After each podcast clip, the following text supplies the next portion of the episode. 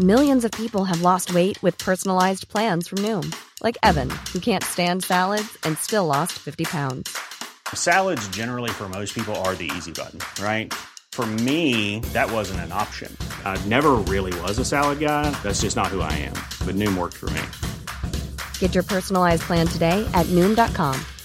Real Noom user compensated to provide their story.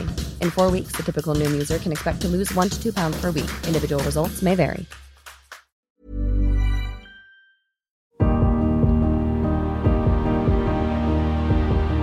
Bonjour, je suis Agathe Le Caron.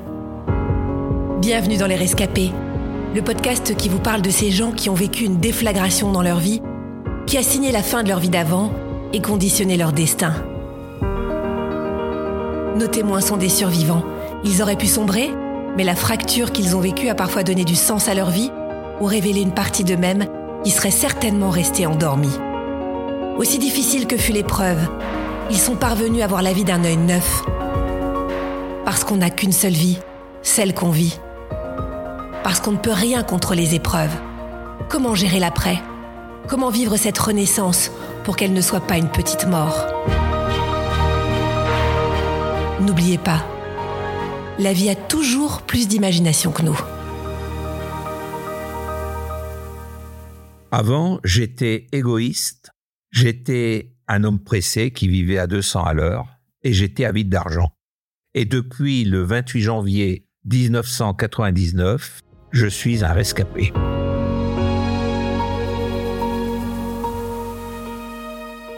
je m'appelle euh, Luc Blaise, je suis natif du Nord, un petit village euh, dans le Bavésie.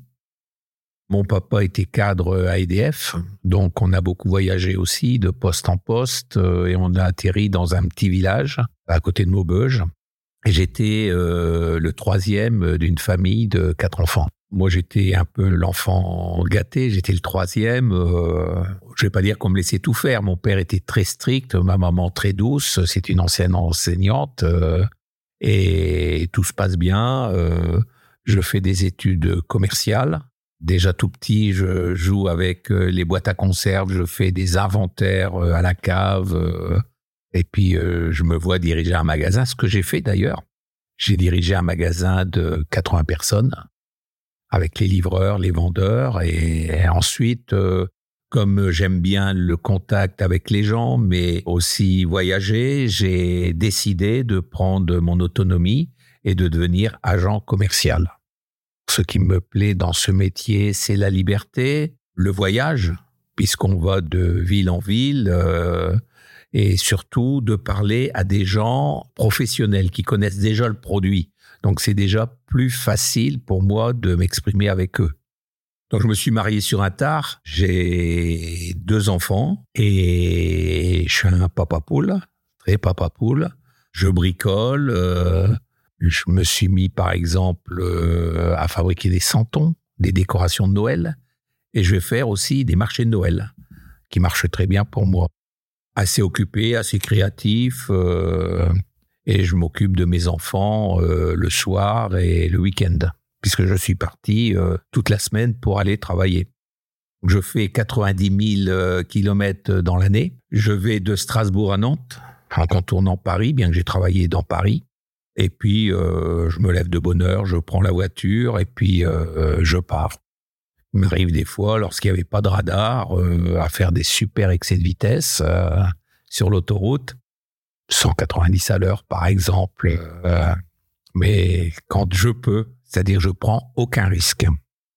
J'aime la vitesse. D'ailleurs, j'aime les belles voitures, euh, voitures euh, allemandes, bien confortables. Euh, pour moi, travailler, c'était ce qu'il y avait de mieux. J'adore la conduite. Pour faire 90 000, il faut aimer la conduite. Je suis issu d'une famille très croyante. Mes grands-parents, déjà à commencer par mes grands-parents maternels. Les grands-parents paternels, je ne les ai pas connus. Donc, tout petit, j'ai été enfant de cœur dès l'âge de 6 ans. Mais commençant le métier, je n'avais plus le temps d'aller aux offices, sauf à Noël et à Pâques. Donc, euh, aux grandes occasions, je vais même pas aux enterrements, ni au mariage, j'ai pas le temps. Euh, je suis toujours en train de chercher, euh, courir après l'argent. Et c'est ça, surtout, c'est la fuite pour chercher de l'argent. Aussi bien pour les maisons pour qui je travaille, mais également pour moi. Plus je vends, plus je gagne. Je suis quelqu'un de très pressé puisque je vis à 200 à l'heure. Il faut toujours aller de l'avant, passer par une maison, voir mes patrons, dire tiens, il y a ça, ça, ça qu'on me demande, il faut absolument trouver, il faut absolument fabriquer. Euh, parce qu'en plus, je suis dans la création par moment dans certaines maisons.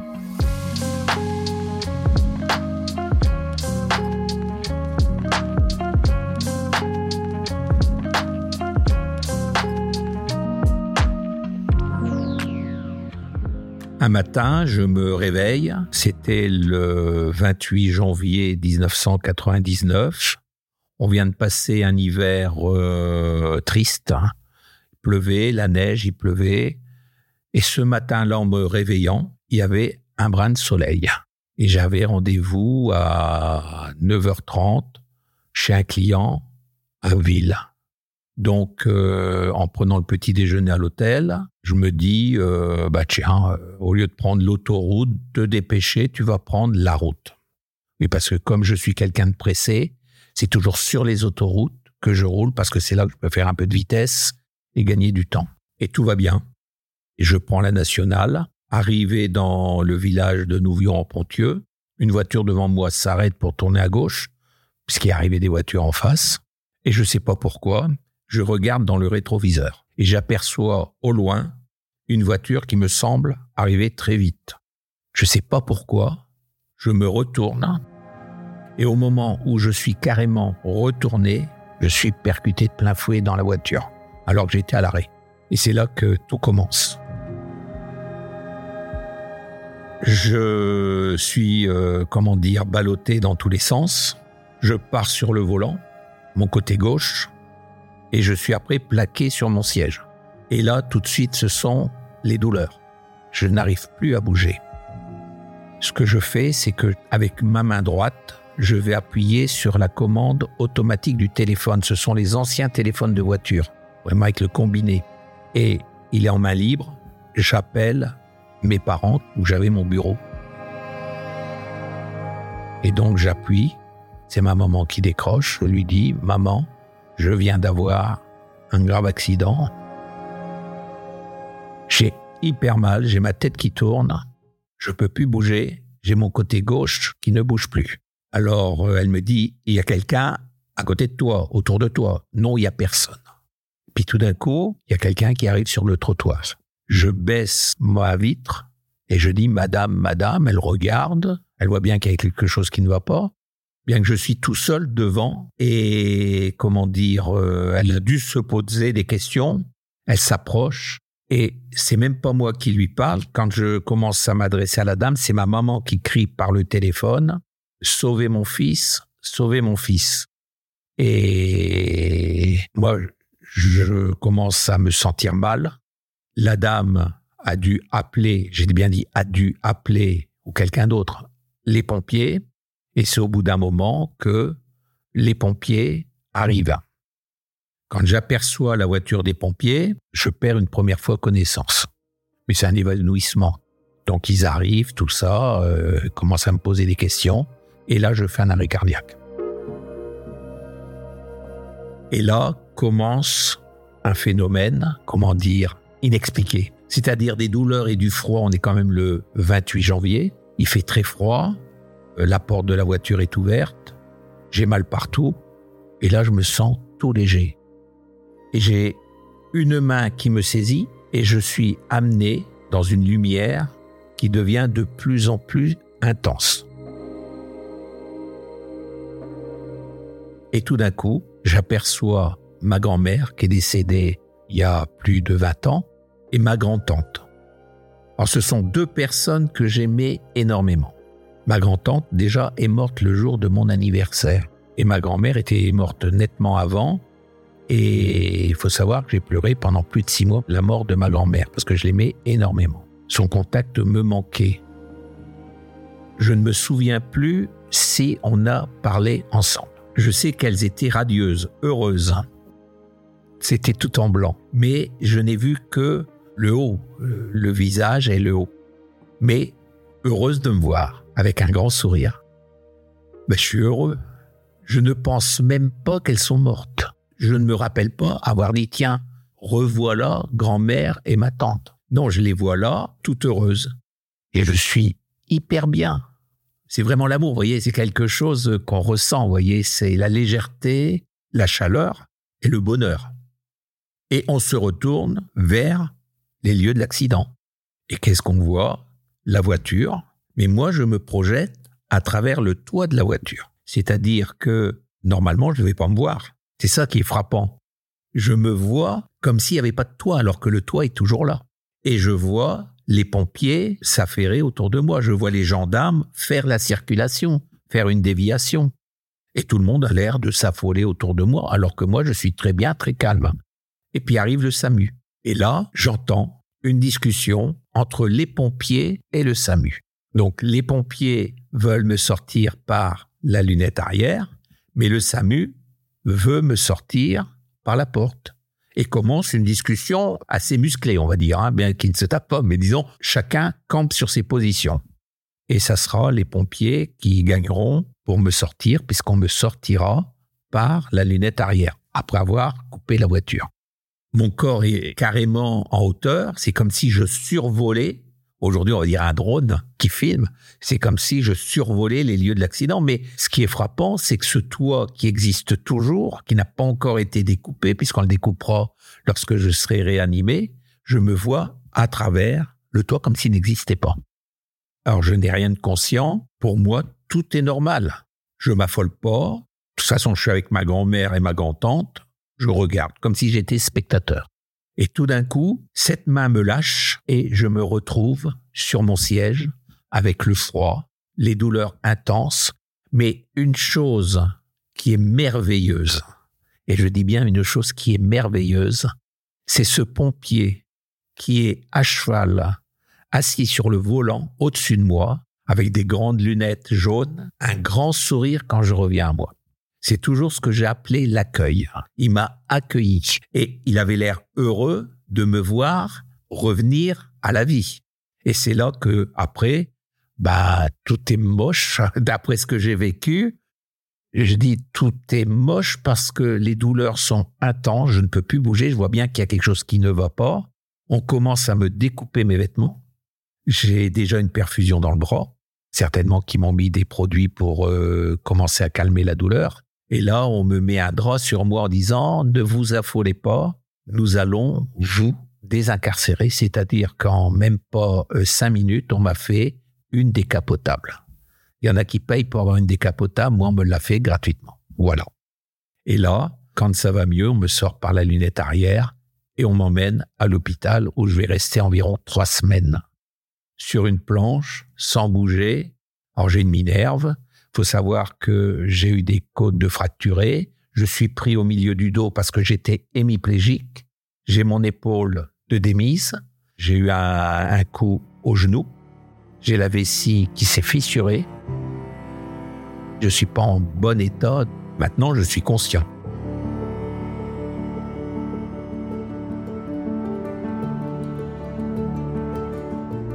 Dans les semaines qui suivent, je ne pense pas à ma grand-mère et à ma grand-tante. C'est quand euh, je vais rentrer chez mes parents que je vais repenser à tout ça et je dis à mes parents, faut que je vous dise quelque chose, j'ai vécu quelque chose d'extraordinaire mais je ne sais pas comment le dire. J'ai vu grand-mère et tata. Ils m'ont demandé pourquoi et je leur ai expliqué et je leur dis ce qui était drôle, c'est que je me voyais à travers le toit de la voiture et j'ai vu cette grande lumière. Mes parents m'ont cru tout de suite. Mais par exemple, j'en ai parlé à, quelqu'un d'autre euh, de la famille qui a dit oui, oui, comme si c'était banal, oui, comme si on me croyait pas. Donc c'est une chose que je n'ai pas dit à beaucoup de monde. Mes enfants ont été avertis très tard. Alors je fais de la rééducation. Il euh, faut savoir que dans les symptômes, j'ai eu aussi un problème. Je pouvais pas retravailler tout de suite.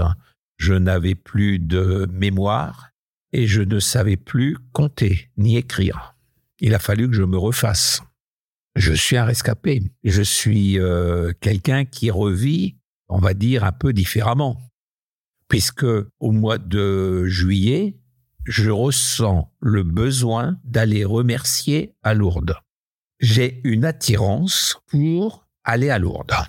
Remercier la Vierge justement parce que je suis un rescapé. Je suis quelqu'un qui est sauvé. Et donc, j'ai aussi besoin de parler à quelqu'un d'autre.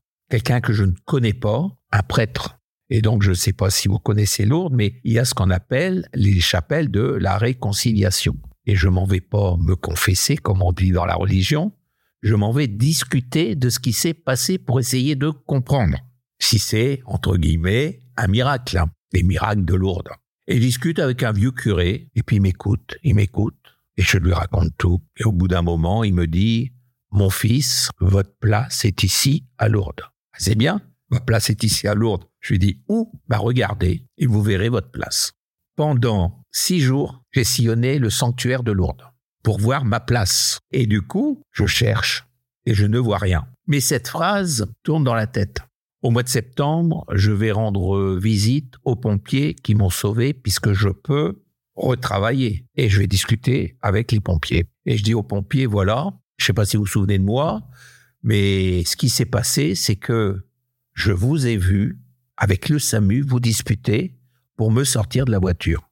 Et le médecin des pompiers me dit, monsieur, vous étiez en arrêt cardiaque, vous ne pouviez pas voir ce que vous me dites là.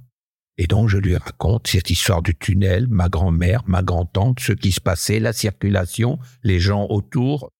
Et à un moment, il me dit, mais c'est vrai, avec le SAMU, on s'est un peu empoigné parce qu'il voulait vous sortir par le longeron. Si on l'avait fait, peut-être que votre colonne vertébrale aurait sectionné la moelle épinière. C'est pour ça qu'on a insisté pour vous sortir. Ben, il dit c'est bien, mais il dit c'est rare quand on vient nous le dire. On sauve les gens, mais ils reviennent rarement nous remercier. Et donc là, j'ai dit, ben, j'ai vraiment vécu quelque chose d'extraordinaire. Et puis, pendant tout ce temps-là, dans la tête, il y avait ce message que le prêtre m'avait laissé. Votre place est à Lourdes. Et puis, à dimanche, fin octobre, début novembre, il y a une tempête où j'habitais et on me demande est-ce que vous pourriez reporter les malades en fauteuil dans leur résidence? Moi, je dis oui, pourquoi pas, pour rendre service. Ce que j'ai oublié de dire, c'est que après l'accident, je commence à retourner à la messe régulièrement, prendre le temps d'aller à la messe. Et donc, je conduis ces malades à leur résidence. Et c'est tout d'un coup dans la tête résonne la phrase du prêtre.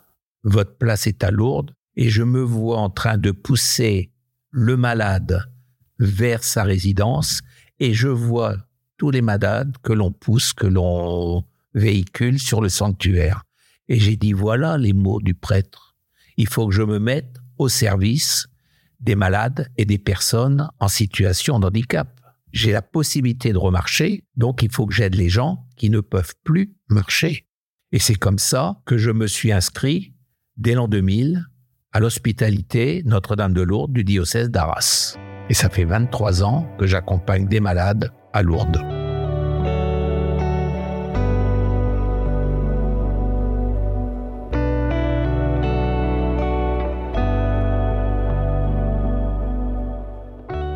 Alors, l'accompagnement des personnes malades, mais également l'engagement dans l'Église. C'est-à-dire que je vais m'occuper, on appelle les servants d'hôtel, les petits jeunes qui se tournent autour du prêtre. Je vais organiser des voyages avec eux. Je vais reprendre la guitare, réapprendre à jouer de la guitare. Je vais être dans différents mouvements, dans ce qu'on appelle la pastorale du tourisme, puisque j'habite maintenant en bord de mer, et que l'été, il y a beaucoup de gens qui viennent visiter, et donc je vais faire des choses pour les attirer dans l'église. Des conférences, des expositions, des chanteurs, et je vais en plus accompagner des chanteurs en église, les accompagner à la guitare. Ma vie, elle change carrément. J'essaye de faire le mieux que je peux le bien autour de moi. C'est un besoin que j'ai d'aider l'autre. Voilà. Même si mon caractère a changé. C'est-à-dire que avant, je ne disais rien, on me disait des choses et tout, mais après ce que j'ai vécu, je pense que j'ai encore le droit de dire quelque chose et qu'on n'a pas à juger les autres. C'est pas nous qui devons juger, on n'a pas le droit de juger les gens. Et donc, quand on me juge, je sors de mes gonds. Et ça, j'ai discuté avec différentes personnes qui ont vécu la même chose que moi. On est tous pareils. Les donneurs de leçons, je n'accepte pas. Ça, c'est déjà une chose. Les donneurs de leçons, je ne les accepte pas. Ils font pas partie de mes amis. Après, je me donne tout entier. Si tout à l'heure, je vous ai dit que je vivais à 200 à l'heure avant l'accident, maintenant, je vis à 300, 400 à l'heure. C'est-à-dire, j'en fais encore plus qu'avant. Je me suis pas arrêté, je me suis pas calmé, mais j'en fais encore plus qu'avant. La vie est plus que précieuse. La vie, c'est un trésor. Et même avec des petits mots, eh ben, on peut s'en sortir. Et donc, aider ceux qui ne le peuvent plus. D'ailleurs, quand vous aidez quelqu'un qui est en fauteuil, il a une telle pêche que c'est lui qui va vous apprendre à vivre. Et c'est d'eux qu'il faut tirer le bon sens de la vie. Parce qu'il pourrait dire aussi aujourd'hui, je me laisse aller. Non, il continue toujours à combattre. Combattre le sort, à combattre la maladie, à combattre le mal. On m'a donné une seconde chance. C'était pas mon heure.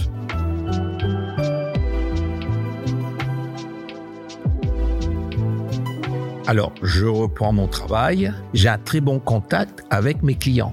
Mes clients, quand ils me voient, ben, on me dit, ben, ça va, aujourd'hui, euh, t'es bien dans ta peau, ça va, ça a l'air d'aller. Mes enfants sont très soucieux de ma santé.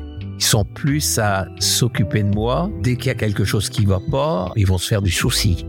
C'est plutôt eux qui me maternent que moi qui les paterne. Ils sont plus euh, à mon écoute. Euh, il faut que tout aille. Si jamais j'ai quelque chose qui va pas, euh, par exemple ma fille, elle va fondre. Elle se préoccupe beaucoup plus de moi qu'avant. Ce que j'ai vécu, c'est un jardin secret. C'est-à-dire que j'en ai parlé à quelques personnes au départ et on est pris pour des menteurs. Oh, on, ne nous croit pas. On dit, oh, qu'est-ce qu'il raconte encore celui-là? En réalité, c'est du vécu. C'est là des fois que je me mets trop en, colère parce qu'on juge trop. Tout à l'heure, je parlais d'être jugé, je n'accepte plus cela. Mais ces derniers temps, ces derniers mois, j'en parle avec des gens qui viennent me voir, qui savent ce que j'ai vécu. Et de ce fait-là, on échange et on trouve des choses similaires des deux côtés. Par exemple, la notion du temps. Pendant longtemps, je n'avais pas de montre. Et pourtant, j'étais toujours à l'heure chez mes clients. Vous allez me demander l'heure qu'il est. Je vais vous dire, bah, il est 17h30.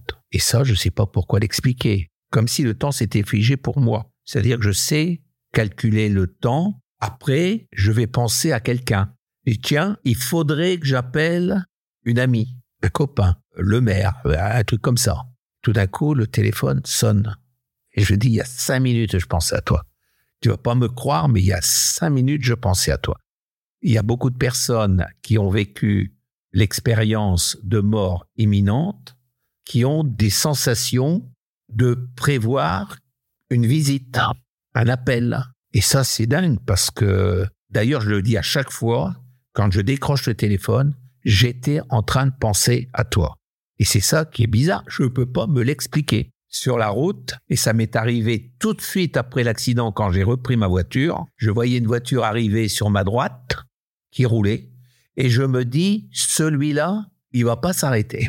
C'est moi qui lève le pied et je suis obligé de donner un coup de patin parce que l'autre grille le stop.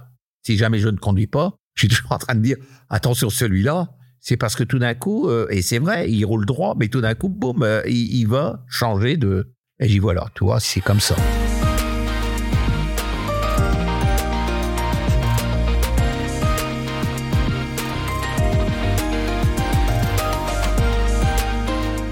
Je pense de plus en plus à ce que j'ai vécu.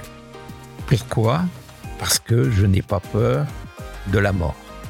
Je me dis, la vie après, c'est certainement ça. Et j'en ai eu l'expérience dernièrement avec la mort de ma maman. Ma maman croyait, elle n'avait pas peur de la mort non plus. Je lui avais dit ce que j'avais vécu, ce que j'avais vu. Et dans les dernières heures avant qu'elle euh, perde connaissance, elle voyait quelqu'un derrière le meuble.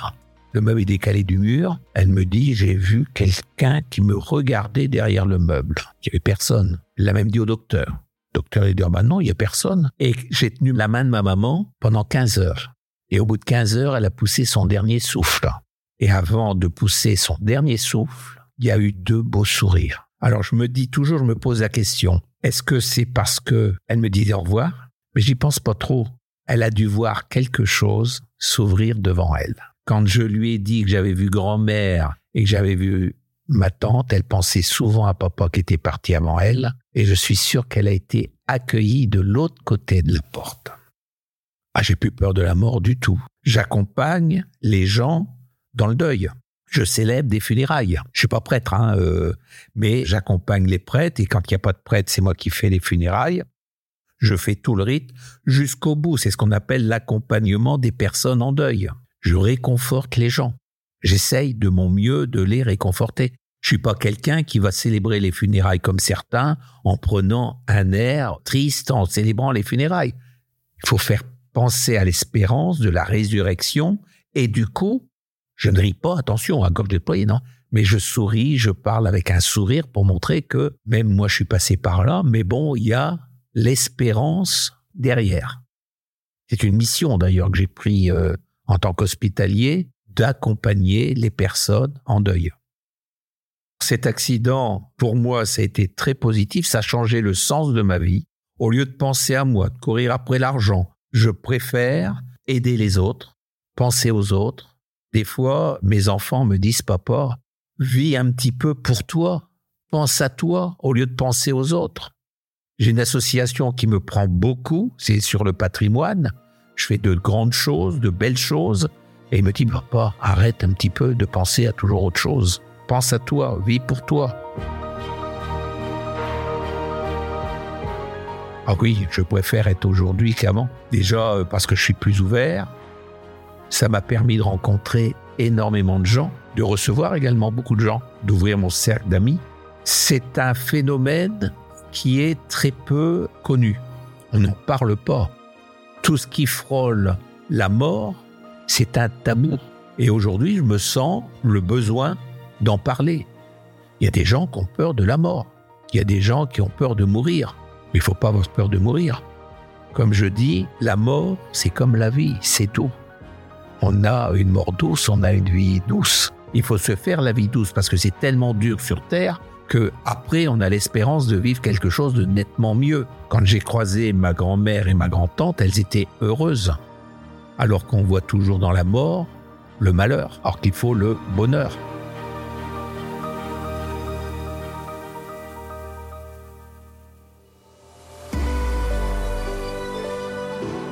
Cet entretien a été réalisé par Clémentine Delagrange et monté par Stéphane Bidard.